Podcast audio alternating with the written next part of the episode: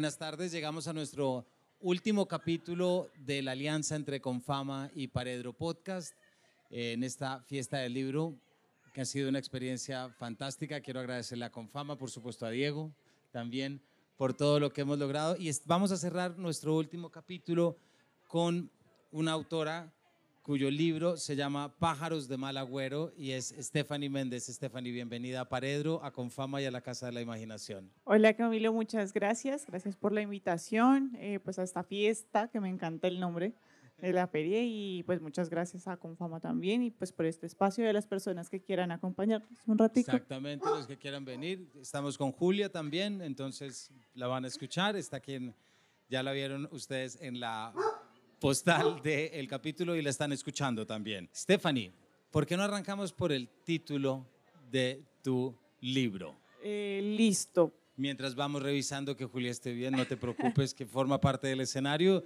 y así va a ser. Listo. Pájaros de Malagüero fue una forma de unificar un montón de cuentos que en principio no tenían pies ni cabeza. Eh, un poco la escritura del libro comenzó sin saber para dónde iba en principio no era el, el nombre original, eh, al principio pensé en llamarlo Cría Cuervos por el primer cuento. Exactamente. Es donde arrancas diciendo todos somos, todos son un ave de mal agüero de alguna manera. Entonces, un poco la idea era que a pesar de que al empezar a escribir no sabía muy bien para dónde iba y en principio sí pensé que el libro tuviera un hilo temático, un marco y luego decidí que me iba a dejar llevar a partir de las imágenes y de las distintas fuentes de, como las distintas semillas de historias que fueran surgiendo, eh, me di cuenta que sí había un hilo conductor y a medida que lo iba, bueno, en el proceso de lectura uno es su propio lector, de escritura uno es su propio lector. Entonces en el proceso de relectura me fui dando cuenta eh, y pues los lectores que me acompañaron nos fuimos dando cuenta de que Cría Cuervos era más o menos como unas instrucciones del libro, como que de alguna forma eran, se convirtió en el prefacio. Entonces, por eso pensamos en Cría Cuervos, pero era un nombre que en ese momento había salido, creo que en Angosta, Cría Cuervo, una novela. Entonces, pues nada, empezamos a, a, explorar un poco, ya estábamos en el proceso con, con Vestigio y pues lo empezamos a buscar justamente dentro de ese cuento, dentro de Cría Cuervos, y ahí fue donde apareció Pájaros de mal agüero, que además la diéresis me parece un punto así, bien, un detalle de coquetería. Y yo también, y fíjate que si es verdad que cuando yo también lo leí, no sabía si era, pues tuve el primer punto entre prefacio o introducción o primer cuento. Cualquiera puede ser un pájaro de mal agüero. Es raro ver cuervos en el trópico, por eso mi costumbre bautiza a cualquiera, cuervo. Al gritón con su antifaz negro entre su amarilla anatomía, al cardenal todo el rojo del mundo invadiendo un ave diminuta, el azulejo insípido, todos peleándose por un trozo de fruta picha. Esta sensibilidad que empiezas a desarrollar acá, eh, Stephanie, digamos como en la escritura, es una sensibilidad que luego permea todo el libro y es lo que ya desde la contratapa y lectores se ha hablado como cuentos de terror psicológico, es decir, de una estética muy particular sin darme cuenta, en la serie de conversaciones que hemos tenido acá, hemos visitado entre lo gótico, lo psicológico y las brujas, es decir, eh, y fue algo que no, no fue a propósito, pero sí me di cuenta que había muchas cosas que estaban apuntando ahí. Entonces me gustaría arrancar preguntándote por ahí, ¿cómo empiezas a desarrollar tú el gusto por lo psicológico, por el terror? ¿Hay lecturas detrás? ¿Hay autoras? ¿O cómo fue, cómo te empezaste a emparentar desde el gusto con lo que luego empezaste a desarrollar en escritura? Como que en las obsesiones que uno va desarrollando, eh, que uno cree que es súper diferente a como cuando era adolescente, como si mi versión de hace 20 años se encontrara con la de ahorita, diría que boleta, pero siempre uno va guardando cosas adentro. Y si yo me pongo a mirar en en mis primeras lecturas siempre ha estado ahí como ese gusto por lo prohibido, por lo oscuro. Creo, que era algo que hablábamos en algún momento, eh, lo dialogamos cuando nos encontramos con Karen y con Hank. Es muy difícil crear alrededor de lo bello, o sea, de lo bello como tal, como de lo apolíneo, de lo perfecto, de lo bonito, por decirlo así. En cambio, alrededor de lo dionisiaco es mucho, o sea, creo que es, es mucho más atractivo, es mucho más fácil obsesionarse con eso, entonces siempre he estado ahí de alguna forma. De pronto no tanto en, en, mis primeras lecturas, porque no fui una lectora que, cuyo abuelo guardara en búsqueda del tiempo perdido y me lo leyera cuando pequeña, para nada. Eh, sino que yo comencé con, mi mamá ahorraba y compraba esta colección de oveja negra, que eran esos bestsellers de King Kong, Tiburón, Exo, todo esto. Eh, y los rojos y los verdes. Los rojos, eran los rojos. Que fue muy triste porque hubo un momento donde, donde tuvimos una crisis económica y dijimos, no, vendamos los libros. Nos dieron tres pesos por esa colección, fue muy, muy triste. Pero fue una ventana que me fue abriendo. Recuerdo también mucho este, esta trilogía que ahorita digo que es muy mañé, que es eh, Flores en el Ático, no sé si la has escuchado, que está esa peli también, que tiene una cosa súper oscura sobre el incesto, sobre el miedo, también sobre el ser mujer. Entonces siempre ha estado ahí un poco, eh, pero ya se desarrolló un poco más estando en la universidad. Autoras claves que yo diga, pues Virginia Woolf y Clarice Lispector. Entonces está ahí como siempre ese, esa búsqueda de ese encuentro, ese encuentro que te genera un desencuentro con la realidad dentro de lo cotidiano. Entonces, eh, normalmente yo, y creo que es un, punto de quiebre donde no sabes si estás parada en un realismo, que me lo han preguntado algunos lectores, como no, pero no es terror como tal, porque es muy realista, pero no, porque es la forma en la que percibes la realidad y la forma en que tu mente, la realidad detona en tu mente como un desenmascaramiento y en ese momento es en el que empieza a surgir eh, lo siniestro. Ya creo que no era tan consciente de eso al principio, hasta que después eh, pues empezó como, bueno, está como todo el proceso íntimo de la escritura, como así el ejercicio súper onanista, y ya cuando empieza a salir y encontrarse con otros, el libro empieza como, pero, pero hay, un, hay un fondo de todos los cuentos y, es el miedo, o sea, siempre está el miedo, siempre está el encuentro con lo otro. Y el, bueno, el proceso como editorial con Vestigio y el encuentro con las escritoras de Urras, podcast también súper recomendado para los amantes del podcast que están acá, me hizo darme cuenta que no, que no estaba sola, que, hay algo que está pasando, que hay como una ruptura con unos géneros tradicionales y que se está intentando ir más allá y ese más allá tiene dos pies en lo siniestro. Eh, entonces ya pues son lecturas como un poco más, que ya no le tienen miedo al género. Entonces me voy directamente, bueno, obviamente con Stephen King, obviamente con Cliff Barker, eh, Shirley Jackson, pero también empiezan a aparecer escritoras con las que siento ya en cierta medida como que comparto una voz. Entonces está Gabriela Damián, está Joana Rivero, Obviamente está Samantha Schweblin, Mariana Enríquez, que es pues como la maestra ahorita eh, del terror y es que es la primera en decir cómo nuestro trabajo está en forjar una tradición literaria que no tenemos, porque nosotros como Latinoamérica no tenemos esa tradición que se tiene, por ejemplo, en Estados Unidos, con Ambrosio Bierce, con, con Poe. Entonces, pues bueno, más o menos va por ahí la construcción poquito a poquito de la obsesión. Pero traes una cosa, Stephanie, que es muy interesante y es que definitivamente sí es un género y un tipo de escritura que se está, se está visitando por escritoras. Es decir, y eso, y eso es algo muy significativo, me parece. Yo había notado acá, por supuesto, Mariana Enríquez y Samantha Schweblin, pero sí es verdad lo que dices, que hay algo que está pasando en que las mujeres están, no voy a decir una escritura femenina, porque no creo en la escritura femenina, pero sí hay un interés que viene. Y hay algo que quisiera que nos contaras un poquito, porque si, si tu colección de cuentos tiene un gancho, es la irrupción de lo siniestro o de lo, o de lo aterrador en cuando se abren pequeñas grietas de la realidad.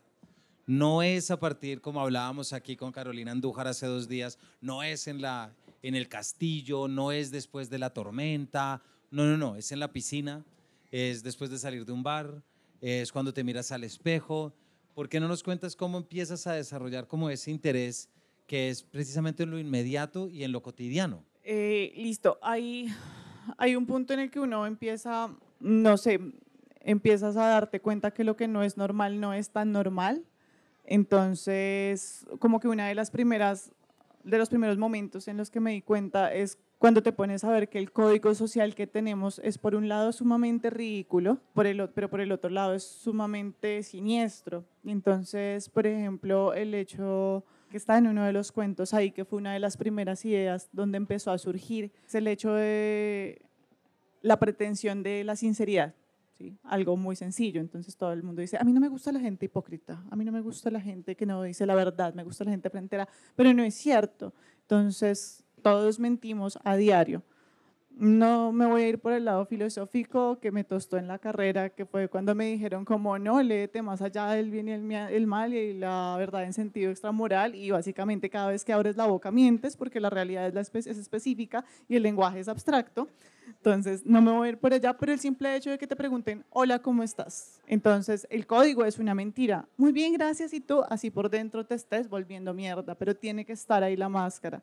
Entonces, es básicamente como poco a poco la experiencia permite que hayan pequeños detalles que te distancian. Entonces, es como si los personajes de repente se distanciaran de sí mismos y se dieran cuenta de que lo, el personaje que se han construido de una persona que debe ser amable y que creo que es algo que ahorita estamos visitando mucho a las mujeres, no porque sea un hecho femenino, biológico, sino porque es un hecho que se nos ha impuesto socialmente, eh, desarrollemos mucho y exploremos mucho. ¿Qué pasa, por ejemplo, con Mónica Ojeda?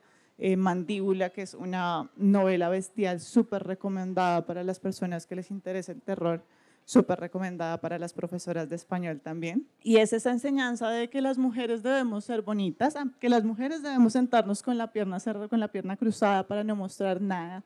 Eh, hace poquito yo, eh, una de mis estudiantes estaba haciendo una exposición y todo el tiempo, esa súper nerviosa y todo el tiempo hacía esto. Yo decía, hace que unas dos, tres décadas a las chicas en los colegios les decían, si te ríes te tienes que tapar la boca, porque es que las mujeres no debemos mostrar la boca que está en un cuento increíble de, que se llama, bueno, esta colección que se llama Érase una vez una mujer, súper recomendado también, eh, que lo llevan más allá con esta revolución de las sonrisas que ocurrió en, Oriente. Entonces, sí, creo que, que, es un poco ahí como pararnos un momento y como, creo que está en el punto del colapso, cuando no puedes seguir siendo una mujer empoderada que cocina a diario, pero que también hace ejercicio, pero que también es amable, que no es celosa, porque qué pereza las mujeres celosas, no hagas reclamos, no tienes que hacer reclamos. O sea, cuando de repente te saturas y colapsas, es como, no más, esto no tiene sentido. Y ahí es cuando empieza a surgir el monstruo que eres tú mismo. Pero también, y corrígeme si, si lo ves de una manera distinta, pero si bien tus cuentos pueden estar afiliados al terror psicológico, también yo, a mí se me ocurrió como otra forma de terror eh, o, de, designar ese terror, que es un terror interpersonal, es decir, porque tú también te concentras mucho en cuando surgen lo siniestro, pero en la interrelación con los demás, no con uno solo. Es decir, hay cuentos también que es con el reflejo de alguien, pero ese también ya es alguien más, digámoslo así. Pero no es un terror que surge del que está rumiando algo y que de repente se explota dentro de la mente y lo lleva a cometer una serie de cosas. No, siempre hay una, o casi siempre hay una relación interpersonal con alguien que de repente abre también esos huecos por donde se filtra toda esa capacidad de lo siniestro personal, etcétera. ¿Te parece que también es algo así? Sí, sí, yo, yo creo que un poco es como la teoría del espejo. El otro te permite verte a ti mismo. Siempre es el otro el que te va a detonar. Es muy difícil que detones solo, no es, o sea, no, no son como los, los personajes de Dostoyevsky, no es una cosa así súper psicológica, sino que siempre en el, encuentro, en el encuentro con el otro donde vas a tener el desencuentro con ti mismo, cuando de repente estás hablando y es hablando con el otro que te escuchas a ti mismo y dices, pues pucha, qué ridículo soy, qué vulnerable estoy. Me gustaría salir corriendo, golpear a alguien, hacer algo que no estaría bien y sigues ahí y te contienes por el otro. Entonces, el otro es un punto que detona, pero también es un punto que te contiene. Es como ahí como una dicotomía en la que te pone siempre el otro, pero siempre es, es como lo tuyo. O sea, el, el punto es como el monstruo no es el otro, sino el monstruo eres tú, pero te detona el otro y te moldea el otro también. Y una pregunta ahorita, antes de que entremos a hablar de los cuentos o, que nos cuentes también de algunos de los cuentos que están. Eh, Stephanie, esta es tu primera... Esta es tu primera escritura, es algo que ya venía de antes, ya nos dijiste ahorita que pudiste agruparlos, pero, pero ¿habías escrito ya algo distinto? ¿Te habías metido por otro lado y de repente encontraste que este era como un tema que te interesaba? Sí, un poco bueno, voy a hablar un poco también de mi proceso como lectora porque siento que no puedo desligar mi escritura de mi lectura. Y creo que es, pasó, o sea, fueron como muy simétricos los procesos. Entonces, cuando yo comencé a ser una lectora adolescente, que básicamente la lectura inauguró mi memoria porque no me acuerdo de casi nada antes de que yo empezara a leer, yo pensaba que leer era algo íntimo, que era un acto privado. Eh, mucho tiempo después me di cuenta que no, que era algo público pero bueno, ahorita no voy a entrar en eso. Y así como leer era algo íntimo, escribir también era algo privado y creo que no habría podido pasar la adolescencia ni muchos eventos de mi vida sin escribir. Entonces la escritura, al menos tuve dos etapas. En la primera que fue como esa escritura adolescente, como decía, como muy de ejercicio sola, donde había mucho juego, mucha experimentación, como desde la emoción, pero también desde la imagen. Era algo mucho más poético. Y era una escritura que no quería ser leída, era solo para mí. Cuando estaba haciendo mi, mi pregrado en literatura y vi un seminario de escritura, y en ese momento empecé a intentar darle una forma, que como ya con no solo jugar, sino darle una, así como crear algo, darle una forma y pensar en que mi escritura se iba a encontrar con otra persona o con muchas otras personas. Entonces, creo que de alguna forma, como que esa fascinación por lo oscuro siempre ha estado ahí, desde que empecé a escribir. Y como que tengo ahí los cuadernos varios, uno no porque como entre más o menos los 14 y los 17, y uno, pero así en serio, no estoy exagerando, de mil páginas que me encontré en una biblioteca comunitaria en el servicio social y debo confesar que me lo robé, era un libro eh, totalmente en blanco, páginas totalmente en blanco. Lo cogimos con una amiga, supuestamente íbamos a escribir entre las dos una historia donde ella tenía hadas porque le encantaban y yo vampiros, eh, pero finalmente me lo quedé yo sola y, y lo llené, se lo quemé. Pero si vuelvo una y otra vez digo, ahí está, siempre está ahí, así sea una exploración diferente, así mi proceso haya sido distinto, así primero pensara que solo escribía para mí, para poder lidiar con esa cosa extraña que se estaba abriendo frente a mí, que era la vida fuera de casa, donde ya no es solamente mamá, papá y Dios, porque aparte la lectura fue algo que a mí me logró emancipar espíritu, bueno, espiritualmente es difícil decirlo, pero sí, o sea, yo abandoné la religión eh, a los 14 años gracias a la lectura del Nombre de la Rosa de Humberto Eco eh, y pues empecé como mi propia exploración y mi propio camino. A pesar de todos esos procesos que yo pensaba que eran tan distintos, siempre está ahí. Esa novela de Eco siempre se nos aparece en algún momento de la vida, ¿cierto? Y uno se acuerda siempre del penitenciagite, ¿no? Y todas estas cosas que se le quedan metidas. Pero acabas de mencionar algo Stefani, que me interesa que también nos cuentes un poquito, porque es que una cosa es uno dedicarse al trabajo de la literatura en un aula, como ya lo eres tú, ahorita vamos a hablar, tú eres profesora, pero algo radicalmente distinto es cuando uno es promotor de lectura y ha trabajado en distintos espacios, porque la lectura y la literatura se convierten también en actividades distintas a lo que es en un aula de clase. Cuando tú empezaste a visitar estos espacios de transformación de lectura, de promoción de lectura, ¿Cómo veías esta sensibilidad por lo siniestro y por el terror? ¿Era algo que se compartía en los espacios o seguía siendo algo como muy de culto, de lectora que tiene un itinerario, etcétera? Cuando comencé a intentar hacerlo voluntariamente, que fue, o sea, conscientemente, que dije como me gusta leer y quiero compartirlo con la gente porque, nada, porque leer es una chimba y quiero que la gente lea porque me cambió la vida y quiero que le cambie la vida al resto de la gente. Eh, fue en una fundación que se llama Proyecto Unión. Ellos reciben chicos con enfermedades crónicas terminales que viven fuera de Bogotá y los reciben con sus papás. Pero yo creo que nos ha pasado a todos los estudiantes de literatura. Llegas con, no sé, con Flaubert, con alguna vaina, que los, son chicos de 11, 12, por mucho 14 años, que aparte tienen procesos muy duros, que a duras penas te leen una, o sea, no, una página completa es difícil. Entonces, no son, o sea, son lectores, porque creo que todos tenemos claro que el texto no es solamente esto, pero no están acostumbrados a tener una práctica lectora de sentarte y meterte y durar ahí horas. Entonces es muy difícil como, no momento, pero si esto es genial porque a mí me gusta, porque al otro no le gusta. Entonces creo que tuve un momento en que me tocó abandonar como esas lecturas que yo quería compartir, aunque siempre estuvo ahí. Yo siempre decía, es que hay que, yo siempre he pensado que a los chicos hay que entrarles con el terror. O sea, es lo que les gusta.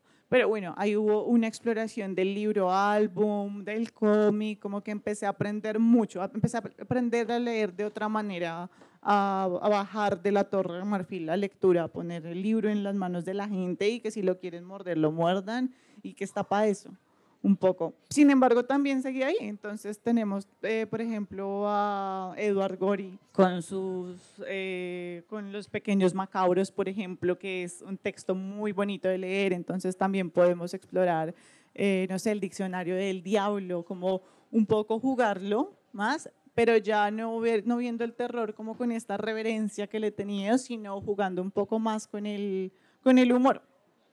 Em, entonces, sí, un poco está ahí. Ahorita justamente vamos a empezar proyecto y pues mi idea es como ponerlos a, trabajar em, con recopilación de figuras míticas como oscuras por países, pero también propias, porque, o sea, como un poco lo menciona Mariana Enríquez, dejar de ver como nuestras fuentes de terror eh, como más tradicionales, como algo solo folclórico que no vale la pena mirar realmente como una fuente de creación, eh, pero también que conozcan de otras culturas, porque igual como gracias a, la industria cultural, la figura del hombre, lo del vampiro son muy atractivos. Por eso igual me parece un trabajo muy interesante, por ejemplo, lo que hace yo, eh, Joana Rivero en Yuku. Entonces creo que es, es que a quien no le así uno diga que no le gusta el miedo, tú estás parando oreja porque es algo que te hace muy humano, pero que al mismo tiempo te hace muy animal. Entonces creo que siempre vamos a estar dispuestos a estar perceptivos frente a, frente a lo siniestro. Pues a mí me pasa en las clases de literatura que siempre pregunto que quién ha leído o no a Poe, que les pido que levanten la mano quienes no han leído a Poe y se atreven a levantar y después les digo qué envidia no haber leído a Poe. Qué delicia estar a punto de... Y además porque tengo y luego la segunda pregunta que les hago es si creen en brujas o si creen en cuentos de miedo. Porque tengo la secreta sospecha, no puedo comprobarla de ninguna manera, pero yo creo que el que crea en brujas y crea en fantasmas es mejor lector, porque, porque tiene un campo de verosimilitud y de cambio sobre la vida completamente distinta al racional, ¿cierto? Y ahí hay algo que, que también está recordando ahorita, Stephanie, mientras te oí algo que no hemos mencionado además en las charlas de acá, creo que es la primera vez, y es como cuando salió el libro Al viento, por ejemplo, en Bogotá, em, que es la idea del libro que se repartía y que se tenía. El libro que nunca se repartió y que más se robó, de hecho, fue el libro de Lovecraft. Es decir, que ahí ya empezaba a enmarcar mucho unos lectores bogotanos, y esto estoy hablando, esto lo sabemos hace 15 años.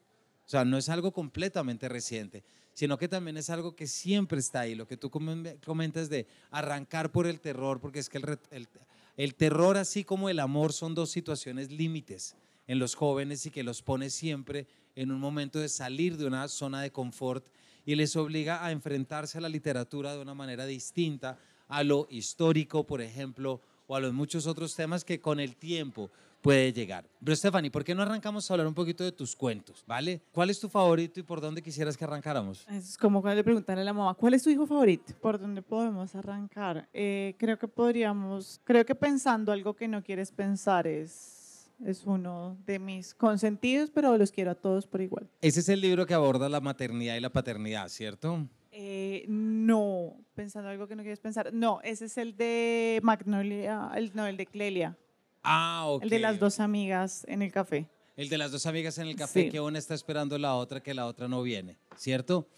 Que es ya de entrada un momento en ese espacio doméstico de empezar a esperar y después es la llegada y después es como una especie de proyección en el que está en el baño y que empieza a sentir la presencia de. ¿Por qué estufado? ¿Por qué quieres arrancar por ahí? Porque lo que queremos aquí es decirle a los demás por qué tiene que aprovechar estos libros que están acá y que los compren de una vez. Entonces, ¿Por qué por ahí y qué tiene ese cuento que quieras atrapar? Bueno, ese cuento me gusta mucho porque habla de los dos temas que ahorita mencionaste, que justamente son el amor y el miedo. Ese cuento surgió justamente de la inquietud que les acabo de comentar, de qué pasa, bueno, no la terminé, pero la voy a terminar, y es, ¿qué pasaría si no tuviéramos la capacidad de mentir? Entonces, ese cuento fue el primero que intenté escribir y no funcionó. Y al final fue el último que escribí para el libro. Eh, no el último que corregí, pero sí fue el último que escribí para el libro. Eh, entonces, en el proceso de escritura tengo muchas fuentes. A veces puede ser una imagen, a veces puede ser una frase, como solo me viene una frase a la cabeza y necesito un personaje que la diga y a partir del personaje surge.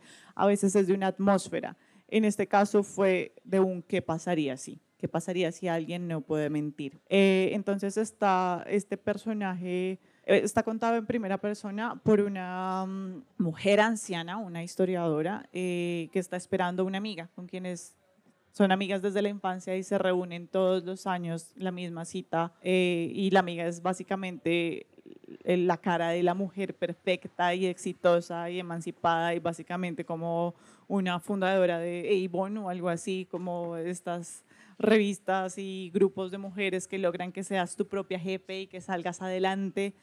Eh, y básicamente es el desencuentro, cómo se le cayó la máscara a alguien que idolatrabas por completo y te niegas a hacerlo.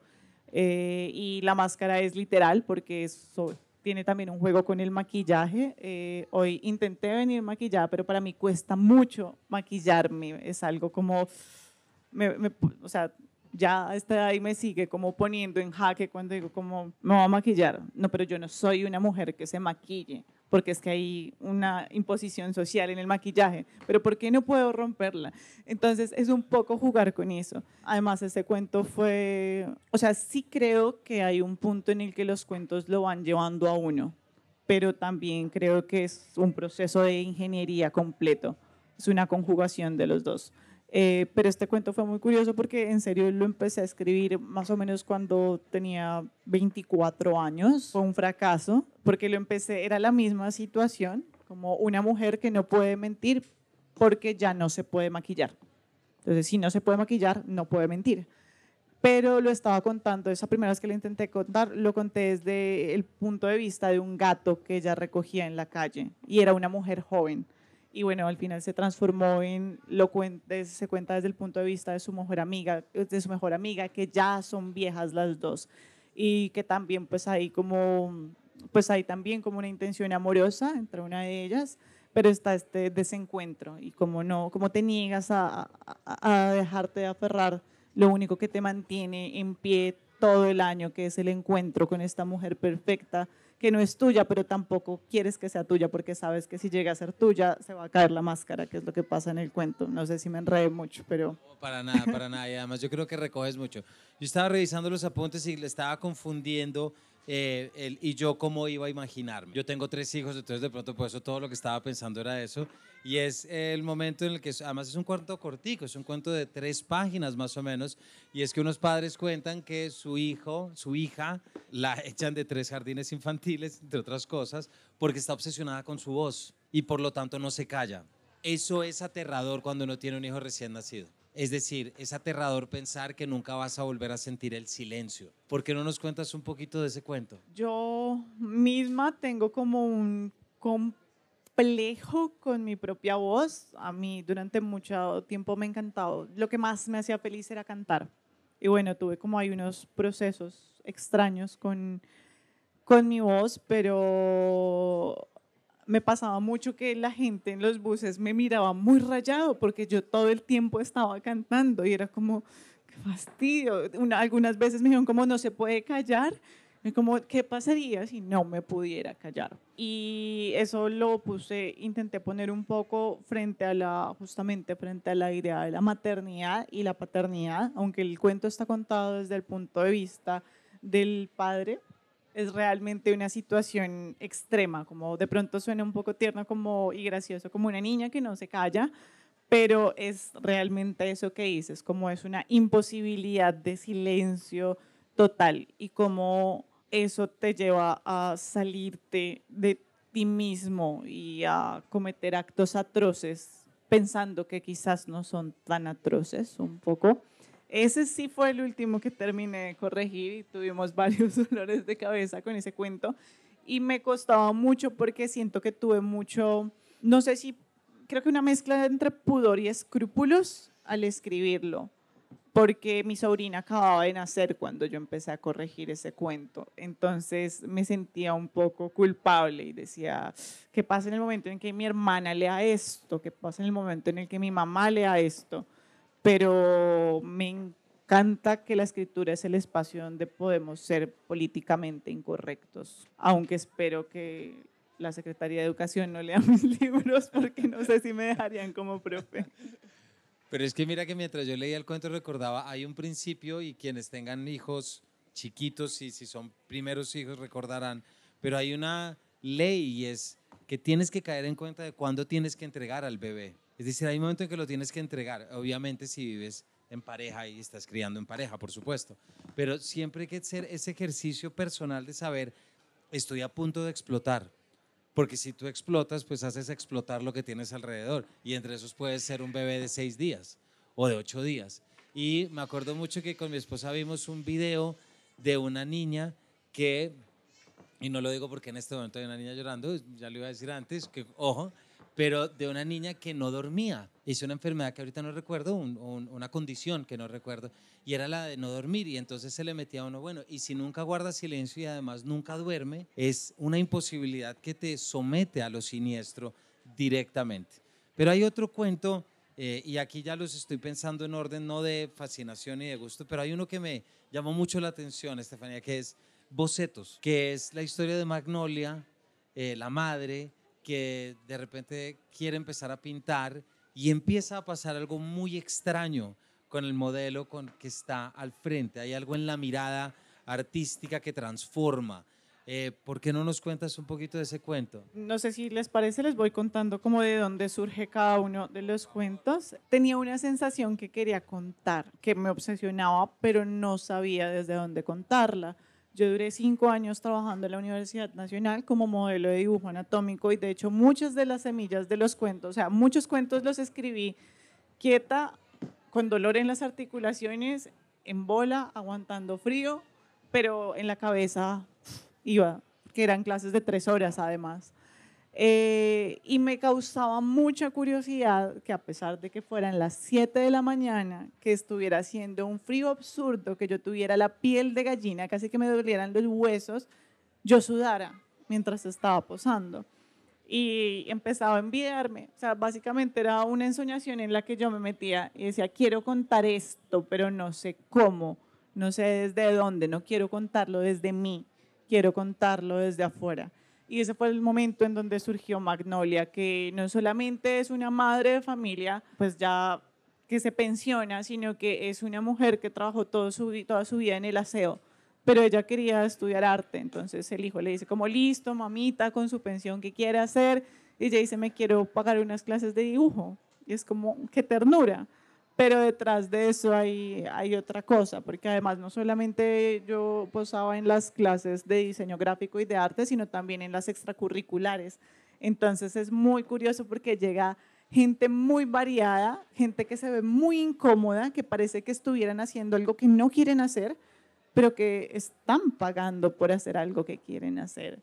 Entonces, no, eso ese, como que ese espacio de mi vida fue un espacio muy fértil que además pues coincidió con el tiempo en el que estaba escribiendo el, el libro. Entonces es como la, la mirada, ese, ese cuento es un, un, juego de la mirada, creo que también de pronto alcanzó a tener inconscientemente un, un diálogo con otras lecturas como ante el dolor de los demás de, de Susan Sontag y es que pasa cuando somos testigos silentes. Pues mira, qué coincidencia que justamente fue un cuento que sale de algo, de algo autobiográfico.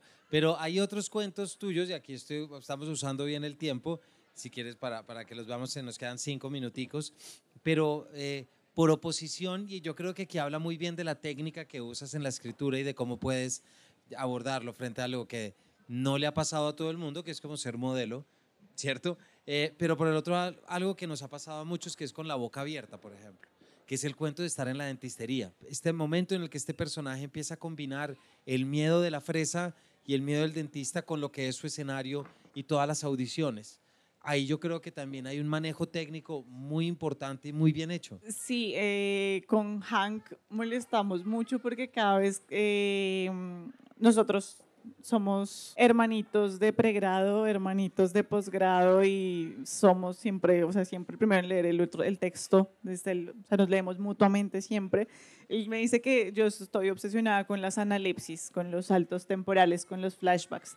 Y me gusta mucho intentar tejer eso de tal forma que sea orgánico, que no sea como tienes una escena súper grotesca y súper gore y de repente el personaje, volvamos a ver cómo empezó hace esto, hace muchos años atrás. No, sino que sea como lo que aprendimos de la Magdalena eh, de Proust, como bien hecho. Y creo que ese cuento me lo permitió, igual como la experiencia personal de estar ahí con la boca abierta, doloroso, que, o mostrándole todo a, alguien que no conoces, que realmente podría ser un asesino en serie, le estás dando todo y siendo totalmente vulnerable, es algo horroroso, pero también uno piensa muchas cosas cuando está en el dentista y más cuando es un proceso largo.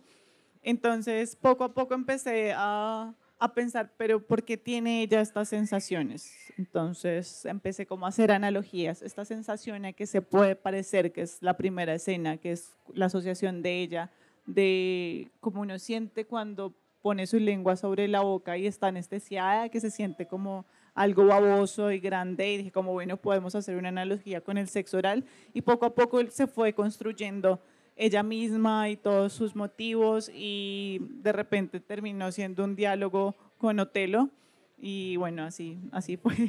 Y por último quisiera, porque este también leí que alguien escribía en redes y es em, que es un cuento muy masculino, muy de personaje masculino, obviamente, que es Wild Builder Machine, ¿no?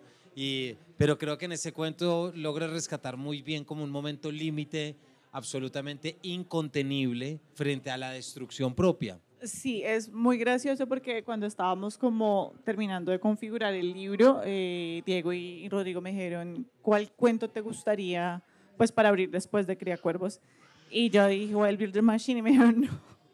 O sea, es el cuento de más testosterona que puedes poner, o sea, podríamos no poner tu nombre y perfectamente la gente pensaría que es escrito por un man. Y es muy chistoso porque es el cuento más autobiográfico de todos los que están ahí. Y es justamente eso, cómo no conoces tus límites y cómo los rompes. Y pues, pues combinado con este extrañamiento de el gimnasio como un espacio salvaje, como un ecosistema donde sobreviven mucho, donde superviven muchas, donde conviven muchas especies. ¿Tú qué te estás robando? Especies, la convivencia multiespecies, ¿cierto, Julia? Eh, y cómo lo podemos ir leyendo y cómo reaccionamos ante él. Entonces, pues el gimnasio me pareció perfecto porque es un lugar donde vamos a ver como, en serio, es que uno va y parecen manadas distintas, el grupo de las personas que están en las trotadoras, eh, los que van directo a, a, las máquinas, la fuerza, todos mirándose en el espejo, los que tienen zona húmeda, entonces, los que tienen la zona húmeda, entonces, cómo se va configurando eso y cómo nosotros, cómo, cómo se pone en diálogo el drama personal de cada uno con eso. Y bueno, no sé, es que siento que también ahorita hablándolo no lo había pensado mucho. Eh, hay una cosa también con la vejez y de pronto es porque es uno de mis mayores temores, la, la vejez y la enfermedad. Entonces creo que por eso es que también hay, hay tantos personajes viejos. El protagonista de Wild Builder Machine es, es un ex corredor pues que ya es anciano y que obviamente es la sombra de lo que fue alguna vez y además que fue alguien que tuvo frustrada su carrera por una lesión eh, pues deportiva. Pero es que además es, es un tema que nos, llevado de cierta manera, nos devuelve a todo lo que estamos hablando, es decir, es el terror del cuerpo, es el terror de la lesión. Yo ahorita retomé, por ejemplo, un, partido, un equipo de fútbol de papás del colegio, hemos caído todos como dominós. es decir, cada uno va mandando y después del partido aparece la fotografía la radiografía, del menisco, del no sé qué, ya alguien dice hay que llevar a una fisioterapeuta. Y claro, y al principio es chistoso, pero ya después te empiezas a caer en cuenta que el tiempo pasa, que el cuerpo, que la mente va a una velocidad y que el cuerpo está a otra velocidad y que hay muchas proyecciones que sencillamente no coinciden. Sí, en cuanto a eso, hay, hay un cuento que me gustaría recomendar que se llama La política del cuerpo de Cliff Barker y es básicamente que los miembros del cuerpo se rebelan contra la humanidad y hacen una revolución sanguinaria y en serio es un cuento que que hay que leer. Stephanie, se nos acabó el tiempo ya. Muchísimas gracias. Hemos estado hablando de Pájaros de Malagüero de Stephanie Méndez Perico, ilustrado por Pipex, que no llegamos a las ilustraciones. Pues si quieres decir algo, porque creo que son ilustraciones muy potentes. Eh, sí, no, pues eh, con, con, Pipex logramos tener un, un diálogo muy fluido. Eh, creo que las, que las ilustraciones que están ahí son unas de las interpretaciones de lectura más exquisitas que podría llegar a tener y creo que es un complemento perfecto para el libro. Creo que, que, logra recrear las atmósferas que busco construir y además de eso hablar con ellas, como dialogarlas, poner su propia interpretación. Creo que es muy válido lo que dices, no solamente ilustrar, sino también es leer. Y este libro, Pájaros de Malagüero, es de Editorial Vestigio también, quien también nos está acostumbrando y guiando a leernos y de irnos por derroteros distintos de lo que está y para eso pues para Diego y para Rodrigo me parece que todos lo agradecemos mucho de saber que hay otro tipo de lecturas y hay otro tipo de literatura a la que podemos llegar y que nos vamos a seguir encontrando nosotros mismos siempre entre lo apolíneo y lo dionisiaco porque se puede escoger. Stephanie, muchísimas gracias por haber estado acá y a ustedes por habernos acompañado. Muchas gracias por la invitación, por quedarse escuchando, por tenerle paciencia a Julio, que se portó ah, muy bien. Bueno, sí, por supuesto, tenemos, es que ya se fue para allá, pero haberlas tenido a las dos en escenario. Vale, gracias. Muchas gracias.